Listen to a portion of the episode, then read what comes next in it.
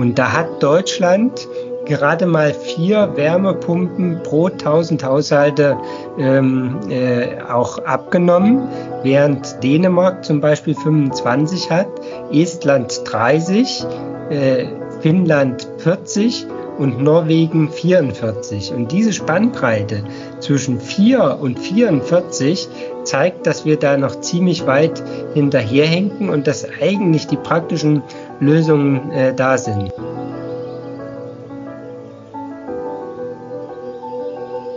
Willkommen bei Heimatenergie, Thüringer Perspektiven auf Umwelt und Klima. Eine Sendung mit Thomas Gottweis und Bastian Stein. Hallo Thomas. Hallo Bastian, sei gegrüßt. Was äh, würdest du denn sagen, warum braucht es eine regionale Sendung über Umwelt, Klima und Energie? Das ist eine, eine gute Frage, Thomas. Äh, ich weiß, wir beide wir lesen viel und hören auch viel über Klima, Umwelt. Trotzdem sind wir in Thüringen immer in einer speziellen Situation, weil wir eben kein großes Land sind. Wir sind kein sehr urbanes Land. Ähm, und diese Perspektive eines ostdeutschen, eher ländlich geprägten Raumes mit einigen größeren Städten, ich glaube, das ist eine Besonderheit, die wird oftmals vergessen, wenn man über Umwelt und Klima spricht. Und das zu beleuchten, ist einer der Gründe, warum ich die Sendung machen will. Ja, also da kann ich dir nur zustimmen. Ich glaube, das wird äh, jede Menge Spaß machen, weil es schon, sage ich mal, auch eine, eine eigene Perspektive ist. Wir sind ja als Thüringen sehr ländlich geprägt. Äh, Erfurt ist unsere größte Stadt mit 213.000 Einwohnern und das ist im bundesweiten Vergleich eher eine kleinere äh, Stadt. Und äh, wir haben natürlich noch ein paar größere Städte. Jena darf man dann natürlich nicht vergessen, Gera. Aber ansonsten ist Thüringen natürlich auch geprägt durch ganz viele kleine ländliche Städte und natürlich viele Dörfer ländlichen Raum, auch von der Wirtschaftsstruktur so verteilt, dass die Gewerbegebiete eben im ganzen Land verteilt sind, wir eher kleine und mittelständische Unternehmen haben. Und das macht natürlich die Herausforderung der Energiewende ganz besonders, äh, weil nur wenn wir im Kleinen es schaffen, Fortschritte zu machen, äh, kann Thüringen als Ganzes einen Beitrag leisten. Und das ist, glaube ich, schon nochmal eine Perspektive, die sich ein bisschen unterscheidet äh, von dem, was in Berlin besprochen wird. Das ist völlig richtig. Und jetzt hast du schon gesagt, der Stadt-Land-Unterschied der kommt ähm, in Thüringen zur Geltung und ist auch Thema der Sendung hier. Und jetzt kann ich es mal transparent machen. So haben wir uns ja auch aufgebaut, dass ich aus Jena komme. Das ist die zweitgrößte Stadt in Thüringen mit etwas über 100.000 Einwohnern und ist um ehesten das mit Erfurt und Gera, was man als urbanen Raum beschreibt. Und Thomas, wo kommst du her? Ja, also ich komme ganz typisch aus dem ländlichen Bereich, Weimarer Land. Ähm, aufgewachsen bin ich in Pfiffelbach. Das ist also ein kleines Dorf mit 550 Einwohnern äh, und wohne jetzt in, in Ettersburg, äh, was in einer ähnlichen äh, Größenordnung ist. Äh, und äh, ich bin schon immer verbunden gewesen mit dem ländlichen Raum. Und das ist das, was äh, mich prägt und sicher auch ein bisschen dann deutlich wird in unseren Ansichten, dass wir uns hier und da eben aus der Perspektive auch unterscheiden. Genau, das ist richtig. Jetzt hast du es schon angesprochen. Vielleicht sollten wir ein paar Worte über uns verlieren, Thomas, ähm, wer wir sind und äh, was uns zu dieser Sendung bringt. Was bringt dich denn zu dieser Sendung und wer bist du? Also, äh, es ist erstmal so, dass ich sehr, sehr, wichtig finde, wenn wir so eine Sendung machen, dass wir auch transparent sind. Äh, wir sind äh, ja beide politisch aktiv. Äh, du im Stadtrat in Jena und ich im Kreistag Weimarer Land. Aber bei mir kommt eben als Besonderheit noch hinzu, dass ich auch hauptamtlich Politik mache. Ich bin äh, Abgeordneter im Thüringer Landtag und äh, mache dort Umwelt- und Energiepolitik für die CDU-Fraktion. Und das müsste man, glaube ich, auf jeden Fall äh, deutlich machen. Äh, aber an der Stelle möchte ich schon mal äh, hinzufügen, dass wir ja diesen Podcast tatsächlich als kleines privates Projekt haben äh, und äh, dass dann natürlich diese Sendung auch äh, besonders viel Spaß macht, wenn wir uns persönlich einbringen können. Und äh, die Sichtweisen, äh, die wir persönlich haben, müssen ja nicht immer zwangsläufig deckungsfähig sein mit dem, was mehrheitsfähig ist äh, bei uns in der Partei. Aber äh, Bastian, ich glaube, du bist noch äh, äh, weit mehr aktiv als nur im politischen Raum. Äh, und ich glaube, da hast du auch noch ein paar Perspektiven zu bieten. Äh, vielleicht kannst du noch mal was dazu sagen. Das kann ich machen. Ähm, und es stimmt, was du gesagt hast. Wir sind beide politisch aktiv. Wer hier aber einen Politik, einen reinen Politik-Podcast erwartet, eine Sendung, ähm, das wird man hier nur am Rande finden. Und was wir hier vertreten, auch bei mir, das unterstreiche ich nochmal, ist meine private Meinung. Die kann, wird von deiner teilweise abweichen, aber auch ähm, von dem, was politisch ähm, gerade diskutiert wird. Äh, weil ich vieles von dem, wo ich mir eine Meinung bilde, aus meinen Netzwerken und meinen Aktivitäten mitbringe. Und das hast du schon richtig angesprochen. Ich ähm, bin unter anderem im Landesvorstand vom Bund für Umwelt und Naturschutz in Thüringen, auch im Kreisvorstand von Bund ähm, BUND in Jena. Ich bin im Ausschuss für Umwelt und Energie der IHK zu Ostthüringen und noch ein paar anderen Gremien. Also kein Theoretiker, eher der praktisch unterwegs. Und das trifft sich auch beruflich, weil ich in einem mittelständischen Logistikunternehmen in Jena für unter anderem Umweltmanagement tätig bin. Und ja, da kommt schon meine ganze Liebe und mein Engagement zum Thema mit rüber. Und das soll hier zum Vordergrund werden für mich. Okay, Bastian, jetzt haben wir es auf jeden Fall den Disclaimer schon mal abgearbeitet.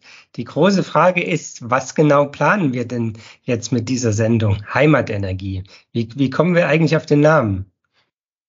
Das, ähm, wir haben uns Gedanken gemacht, Thomas, was uns bewegt und vielleicht auch den Diskurs ein bisschen anders, anders darstellen will. Uns bewegt beide die Heimat, auch mit Fokus auf Thüringen. Ich eher in Jena, du ein bisschen im ländlichen Raum.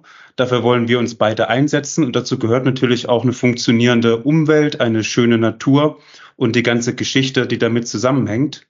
Und Energie, das ist ein Wortspiel, ähm, das wir beide sehr lieben.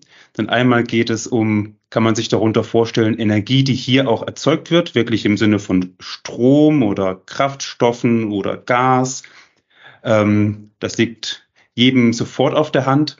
Aber auch die Energie, wie wir beide uns und auch viele andere Menschen sich für die Heimat einsetzen. Und zwar auf ganz unterschiedlichen Feldern. Und dieses Doppeldeutige, was in diesem Begriff mit rüberkommt, ich finde, das hat eigentlich sehr viel Charme. Also ich finde das auch äh, sehr, sehr nett, weil wir ja tatsächlich die, die unsere Energie auf die Heimat konzentrieren, äh, was eben auch vor allen Dingen, sage ich mal, äh, die Umwelt und, äh, und die Lebensbedingungen mit äh, äh, beinhaltet. Gleichzeitig ist es natürlich so, dass äh, diese ähm, erneuerbaren Energien alle auch so einen regionalen Aspekt haben. Egal, ob man jetzt sagt äh, Windkraft, Photovoltaik, äh, Biomasse oder Geothermie. Es ist immer örtlich gebunden und äh, das macht es natürlich spannend. Und wie gesagt, die Lösungen müssen halt auch regional gefunden werden. Und da wollen wir ja drüber sprechen. Äh, wie strukturieren wir denn unsere Sendung, Bastian? Wir haben uns geeinigt, dass wir in einem Acht-Wochen-Rhythmus senden, und zwar beginnend vom Freitag, den 24. März. Da wird die Sendung um 18.30 Uhr auf Radio UKJ, dem offenen Kanal in Jena, zu hören sein. Ultrakurzwelle 103,4 Megahertz. Und für all diejenigen, die digitaler unterwegs sind, die finden die Sendung auch bei den gängigen Podcast-Anbieter ihrer Wahl. Google, Spotify, Apple und wie es alles, was es da alles gibt. Parallel dazu wollen wir über all das, was wir sprechen und auch benennen, die Quellen transparent machen und darstellen. Und sowohl die Sendung als auch die Verlinkung oder weiterführenden Informationen findet ihr unter heimatenergie.info im Internet. Ja, so wollen wir das machen, Bastian. Ich würde sagen, äh, wir steigen jetzt mal ein in das Thema. Wir haben ja jetzt einiges an Zeit schon darauf verwendet, äh, unsere Sendung erstmal vorzustellen, wollen aber zu Beginn immer so ein paar aktuelle Dinge besprechen. Ja? Äh, und da fällt einem natürlich jetzt im Moment die Debatte auf zum Atomausstieg. Es wird also sein, dass am 15. April die letzten drei Atomkraftwerke in Deutschland vom Netz gehen werden. Was hältst du denn davon? Es ist nicht mehr weit, ein paar Wochen noch, und ich habe mir mal die aktuelle Tagesstatistik und Wochenstatistik angeguckt. Welche Rolle spielt denn der Atomstrom für Thüringen? Und deutschlandweit ähm, werden ungefähr 4,9 Prozent der Stromerzeugung durch die letzten verbliebenen drei AKWs bereitgestellt. Also ist es weit entfernt von der Bedeutung 25, 27 Prozent, die es noch vor zehn Jahren hatte. Es ist aber auch nicht nichts. Ja, 5 Prozent ist eine kleine Restmenge, die zur Verfügung gestellt wird. Jetzt haben wir in Thüringen selber kein Atomkraftwerk, aber Thüringen ist ein Importland, was Strom angeht, und zwar traditionell schon. Auch hier die letzte Statistik, die ich beim Landesamt für Statistik finde. 2020 haben wir 27 Prozent unseres Stromes aus den umliegenden Bundesländern importiert und 73 Prozent ähm, wurde im Inland erzeugt, meist über Gaskraftwerke oder Erneuerbare. Das heißt, in der Gesamtbedeutung sehe ich, dass Atomkraftwerke eine immer sinkendere Bedeutung haben, aber die Restmenge ist nach wie vor ähm, noch vorhanden und Thüringen ist vielleicht mehr als die andere Bundesländer abhängig von Stromimporten, auch wenn der Anteil von Jahr zu Jahr sinkt. Ja, äh, und ich glaube, Bastian, dass wir an der Stelle eben ein bisschen auch eine unterschiedliche Auffassung haben. Äh, man sieht das manchmal bei Twitter, weil wir auch zu diesem äh, ganzen Themenbereich Energie und äh, Klima immer mal Tweets absetzen und uns dort auch in den Schlagabtausch äh, begegnen. Und ich hatte vor einigen Tagen äh, geschrieben zur Atomkraft. Das ist so, ist das schon die erneuerbaren Energien auch in der globalen Bedeutung an der Atomkraft vorbeiziehen. Aber andererseits sollte man eben die bestehenden AKWs weiter nutzen, um das Energieangebot auszuweiten, den Preis zu senken und CO2-intensiven Kohlestrom einzusparen. Und da hast du so spontan, äh, wie du bist, darauf reagiert. Äh, was bringt die Diskussion noch? In einem Monat ist es erledigt. Wir sollten jetzt in die Zukunft schauen. Ja, äh, und äh, da will ich noch mal dazu sagen, äh, das, was mich halt bei dem Thema wirklich auch persönlich bewegt, ist, dass ich glaube, dass wir eine Fehleinschätzung gemacht haben, auch 2011 äh, mit dem Atomausstieg grundsätzlich fand ich das immer rational auch äh, verständlich, dass wir gesagt haben, okay, es gibt ein Risiko, was eben auch durch den Reaktorunfall in Fukushima nochmal deutlich geworden ist. Und man kann natürlich äh, abwägen als Gesellschaft, möchte man dieses Risiko eingehen oder nicht. Und damals sind wir ja zu dem äh, Schluss gekommen, dass es Sinn macht, den, die Atomkraft äh, abzuschalten, äh, zeitlich gestaffelt natürlich. Äh, aber wenn ich jetzt zurückblicke und nochmal sehe, das Risiko, was von der Atomkraft ausgeht und das Risiko, was durch den Klimawandel entsteht, glaube ich, dass das Risiko durch den Klimawandel viel, viel größer ist. In Riesengrößenordnungen, auch wenn die Leute vielleicht emotional bei der Atomkraft besonders reagieren. Und leider ist es so, dass viele Leute die Gefahr, die von dem Klimawandel ausgeht, gar nicht so erkennen.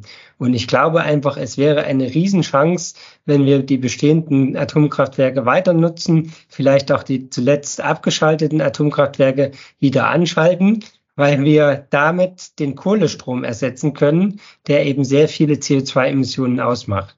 Und wenn wir dann diese Aufgabe geschafft haben, Kohleausstieg, die, die, der Ausstieg aus den fossilen Energieträgern, dann kann man sich gerne auch wieder äh, auf äh, den Ausstieg aus der Kernenergie konzentrieren. Aber ich glaube, die Prioritätensetzung ist an der Stelle einfach falsch, weil die Gefahr durch den Klimawandel viel, viel höher ist als das, was an Risiko durch die Atomkraft entsteht.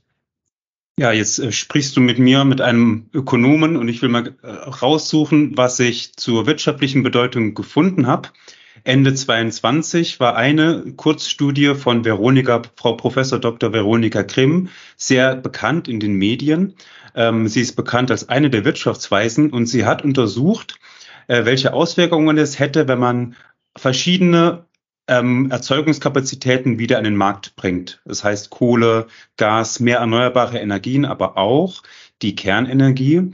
Und in dieser Studie ähm, haben sie abgeschätzt, dass je nach Randbedingungen der Strompreis im Jahr 2024, also nächstes Jahr, zwischen 12 und 8 Prozent günstiger sein könnte, wenn die Atomkraftwerke im Betrieb verlängert würden.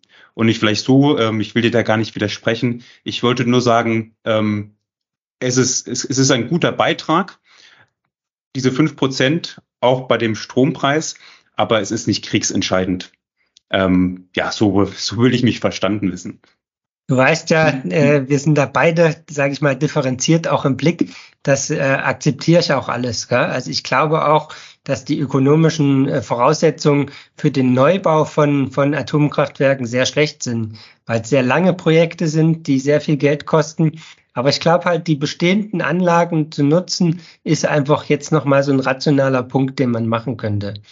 Aber äh, ich würde vorschlagen, äh, dass wir jetzt zu den größeren Themen kommen. Thomas, äh, darf ich eine Sache noch ansprechen? Ja, sehr gerne. Auch beim Bereich Neuigkeiten, äh, weil es äh, gestern, äh, wir, wir zeichnen heute auf am 21. März und gestern, das passt ja auch ein bisschen zu dem Atomausstieg, ähm, kam der Synopsebericht des IPCC, des Weltklimarates.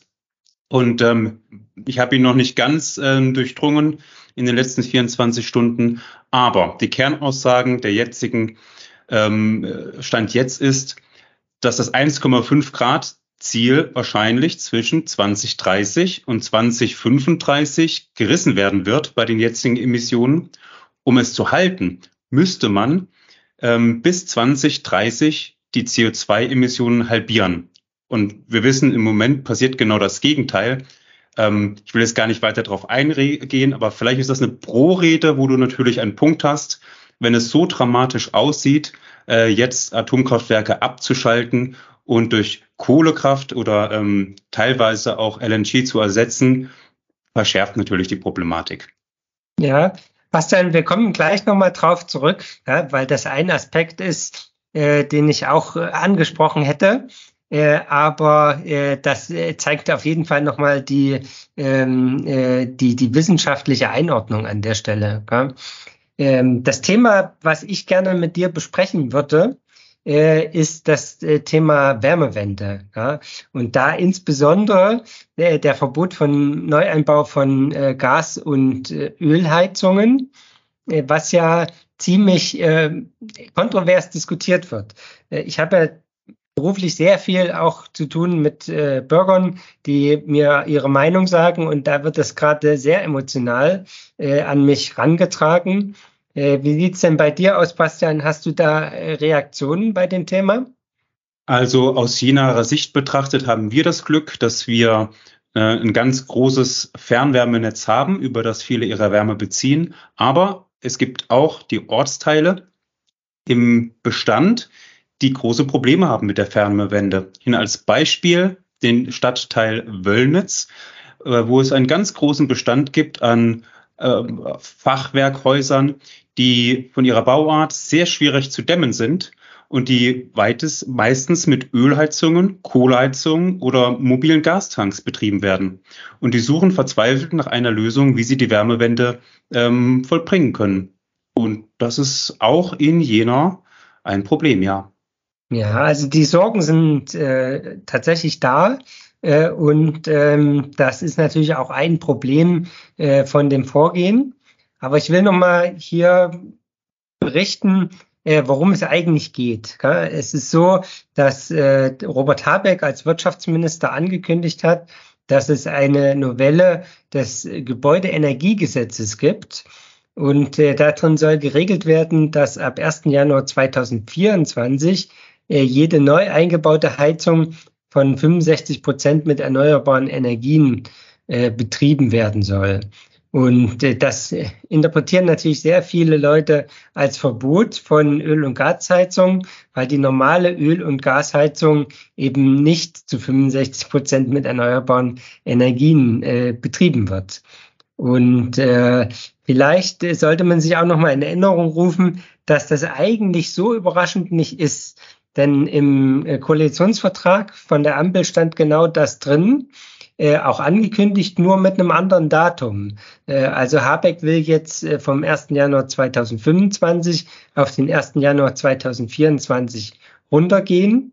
Äh, und da ist es natürlich, dass die Leute sich jetzt vor vollendete Tatsachen gestellt fühlen, weil das einfach so nah auch ran ist und äh, man sehr schlecht planen kann, wie die ganze Sache weitergeht. Und da aber das Ganze so kontrovers diskutiert wird, würde ich gerne mal drei Dimensionen ansprechen. Ich mag es immer, äh, zuerst sich die Fakten anzuschauen, weil auch Wolfgang Schäuble mal gesagt hat, äh, Politik beginnt mit der Betrachtung der Realität.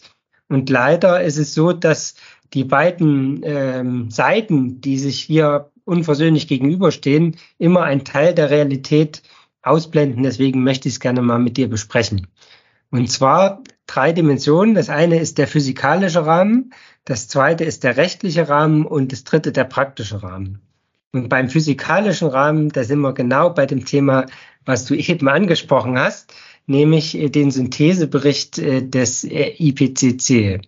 äh. Weißt du denn, was ein Synthesebericht ist oder warum der so heißt?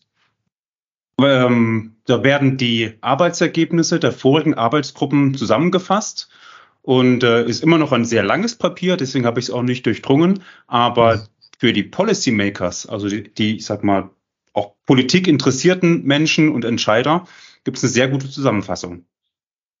Genau, es ist also so, dass das Thema uns ja schon sehr lange äh, be begleitet, äh, wie der Klimawandel auch, die wissenschaftliche Aufbereitung. Es äh, geht ja im Prinzip schon seit den 1990er Jahren. Und alle fünf, sechs Jahren äh, äh, veröffentlicht dieser IPCC einen Sachstandsbericht. Und der letzte Sachstandsbericht war der sechste Sachstandsbericht. Und da gab es eben drei Arbeitsgruppen, die da äh, verschiedenen Fokus hatten. Die erste Arbeitsgruppe hat naturwissenschaftliche Grundlagen des Klimawandels besprochen, da die aktuellen Ergebnisse aufgeschrieben. Die zweite Arbeitsgruppe die Folgen, Anpassung und Verwundbarkeit.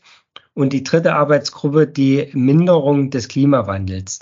Und äh, das letzte wurde im April 2022 veröffentlicht. Und jetzt gibt es eben diesen Synthesereport, der nochmal eine Zusammenfassung darstellt dieser einzelnen Ergebnisse. Und äh, fast alle Szenarien sagen für den kurzfristigen Treibhausgasausstoß der Menschheit eine Erderwärmung um 1,5 Grad im Zeitraum 2030 bis 2035 voraus.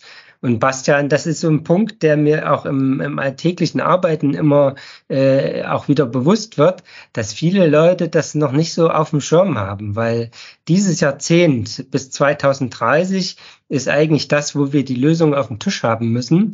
Äh, und da kommen wir nicht äh, dran vorbei. Und das ist eben auch die Kernaussage von diesem Synthesebericht, dass wir noch in diesem Jahrzehnt die Treibhausgasemissionen in allen Sektoren drastisch reduzieren müssen. Und deswegen ist das, sage ich mal, eine Dimension, äh, wenn man sagt, die Fakten betrachten, wie ist die Welt tatsächlich, äh, ist immer der physikalische Rahmen relevant und auch die, die immer behaupten und sagen, ja, der IPCC ist ja irgendwie politisch geprägt oder so, an dem, was an empirischen Daten da drinnen ist, kommt niemand vorbei, weil es ist einfach die Darstellung der Realität.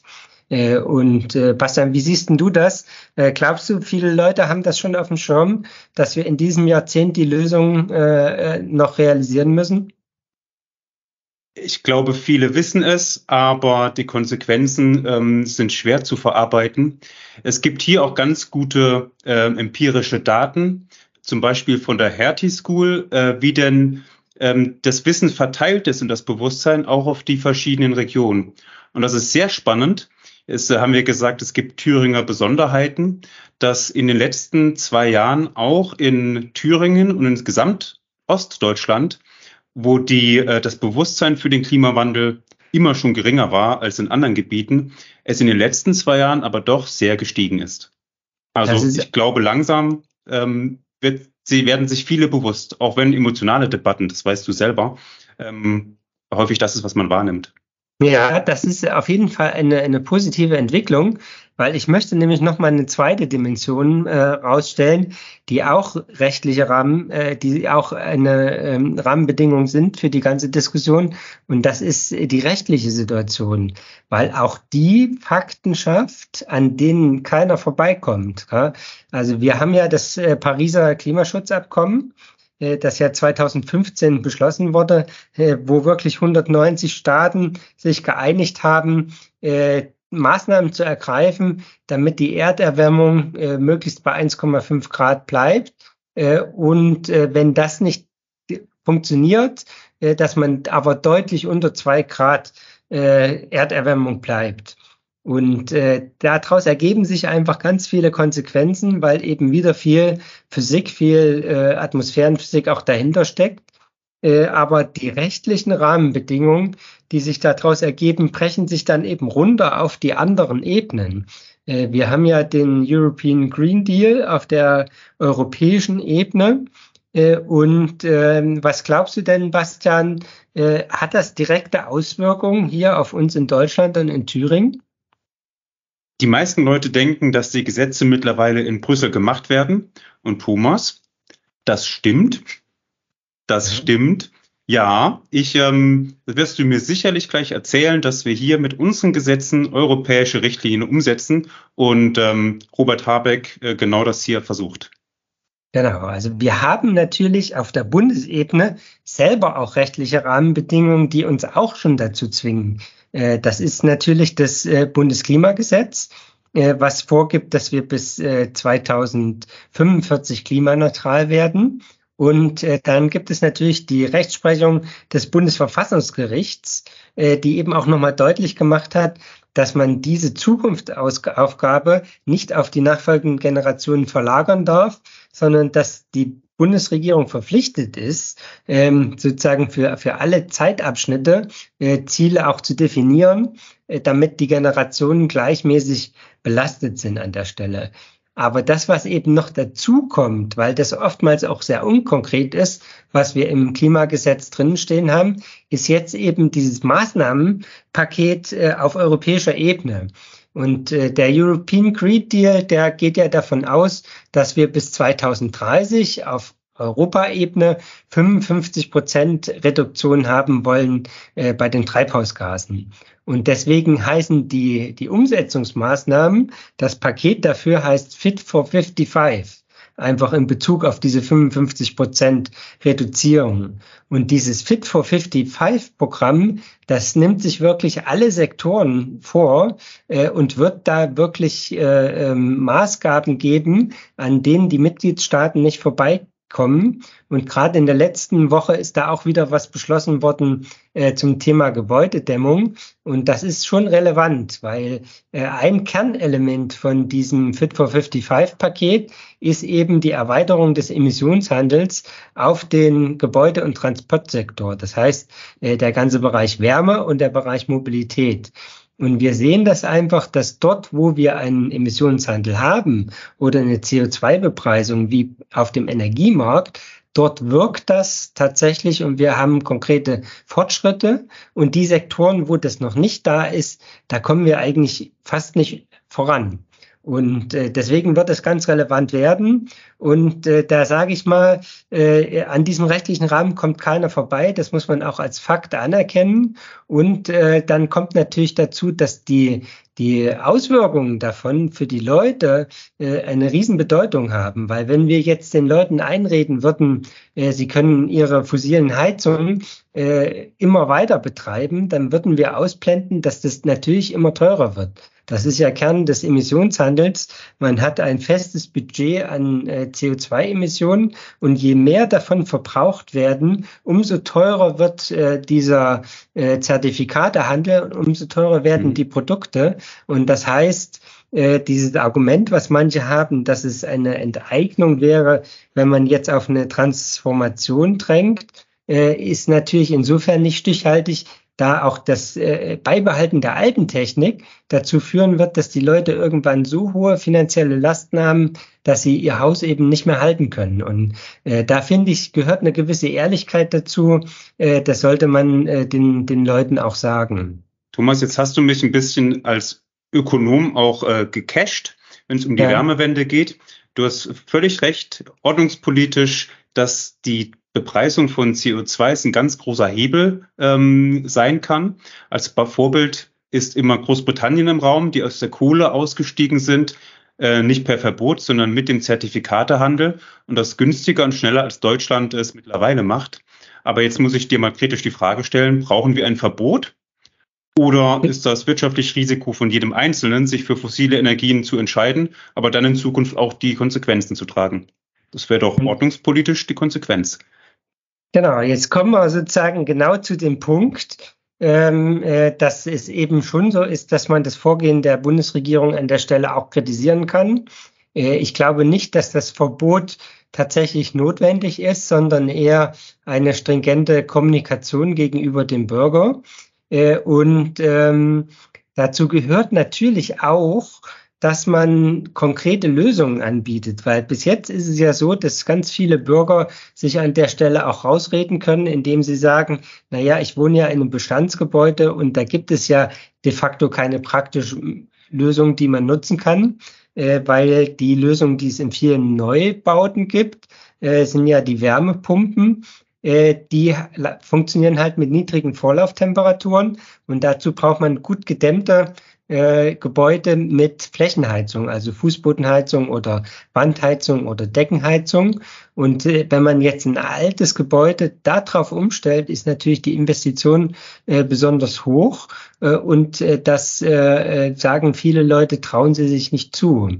Ähm, Bastian, glaubst du denn, dass diese praktische ähm, Frage, äh, es gibt keine Lösung für Bestandsgebäude, äh, dass die tatsächlich auch ähm, zwingend ist?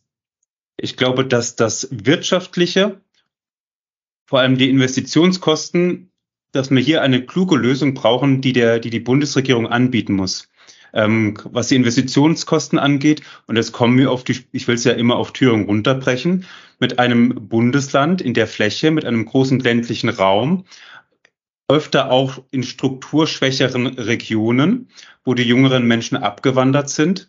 Ähm, ich glaube, hierfür brauchen wir einfach Lösungen.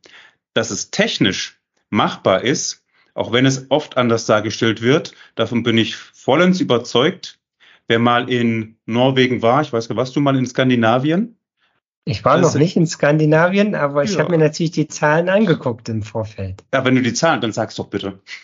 Ja, nein. Also es ist tatsächlich so, dass das europäische Ausland da eben schon teilweise sehr viel weiter ist. Gell? Und das ist ja, du, du hast die skandinavischen Länder angesprochen, da besonders eindrücklich, weil die natürlich weiter nördlich liegen als wir und längeren Winter haben, kältere Temperaturen äh, und viele Skepsis, die gegenüber den äh, äh, Wärmepumpen da geäußert wird, dort eben in der Praxis gezeigt wird, dass es auch anders geht.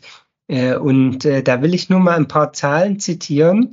Ähm, und zwar ist das äh, aus einer Statistik von Agora Energiewende, die zeigt den Wärmepumpenabsatz pro 1000 Haushalte im europäischen Vergleich 2021. Und da hat Deutschland gerade mal vier Wärmepumpen pro 1000 Haushalte ähm, äh, auch abgenommen, während Dänemark zum Beispiel 25 hat, Estland 30, äh, Finnland 40 und Norwegen 44. Und diese Spannbreite zwischen 4 und 44 zeigt, dass wir da noch ziemlich weit hinterherhinken und dass eigentlich die praktischen Lösungen äh, da sind. Warst du denn schon mal in Skandinavien, wenn ich so fragen darf? Ich, ich äh, Dänemark gehört zum Glück in Skandinavien und dort sind Wärme, nein, andersrum. Dort gibt es sehr viele Wärmepumpen, die sind auch deutlich zu sehen. Und ich habe mich dann auch informiert, dass ähm, Dänemark, ich glaube es war 2009, tatsächlich ordnungspolitisch den Einbau von fossilen Heizungen untersagt hat. Das ist ja. richtig. Und insofern kommt da tatsächlich ein Vorsprung. Ich komme mal ein bisschen, ich, wenn du es mir erlaubst, ich habe mir mal die Zahlen für Thüringen angeguckt, jetzt nicht im ja. Bestand.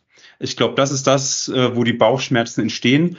Aber im Neubau ist die Wärmepumpe die häufigst verbreitetste, ähm, der häufig verbreitetste Heizungsart.